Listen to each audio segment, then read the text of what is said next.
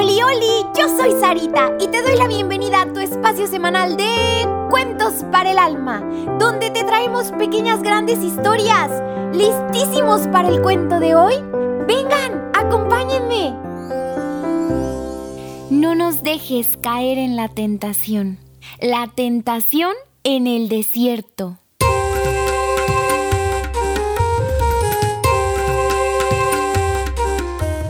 Jesús, lleno del Espíritu Santo, regresó del Jordán y fue llevado por el Espíritu al desierto. Y fue tentado allí por el diablo durante 40 días. Y pasados tuvo hambre. Entonces el diablo le dijo, Si eres hijo de Dios, di a esta piedra que se convierta en pan. Jesús le respondió, no solo de pan vive el hombre.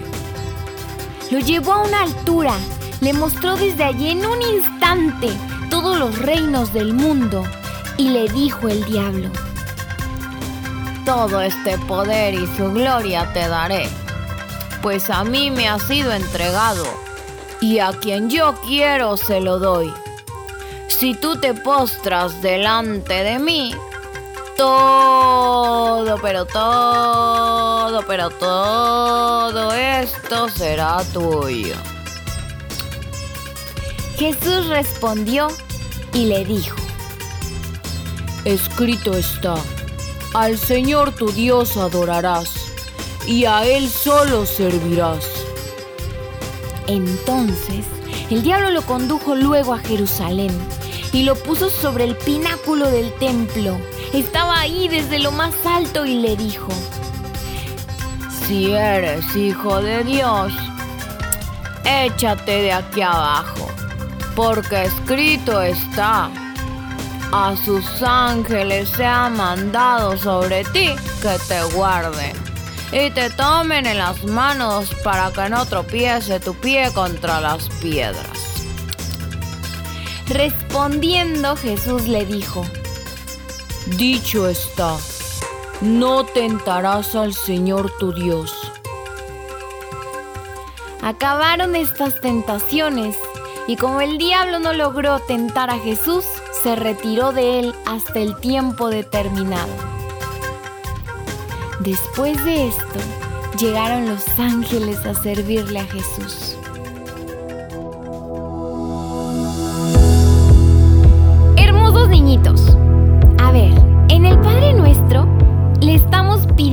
Dios que nos libre de toda tentación y mal.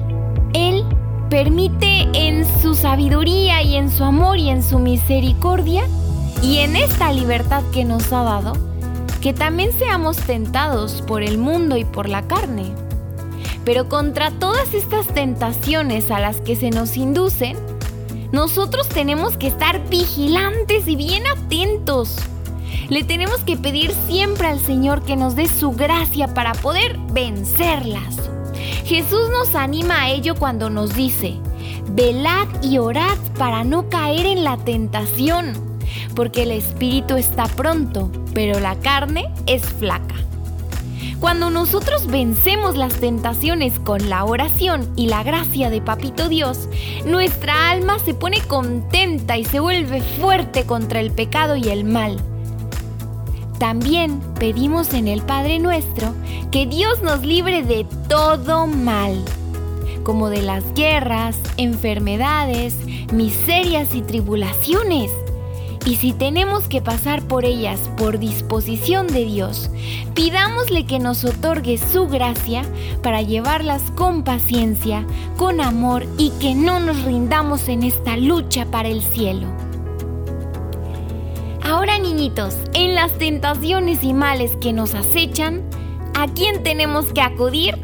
Al corazón de Cristo y pedirle que como Él seamos los niñitos más valientes y fuertes.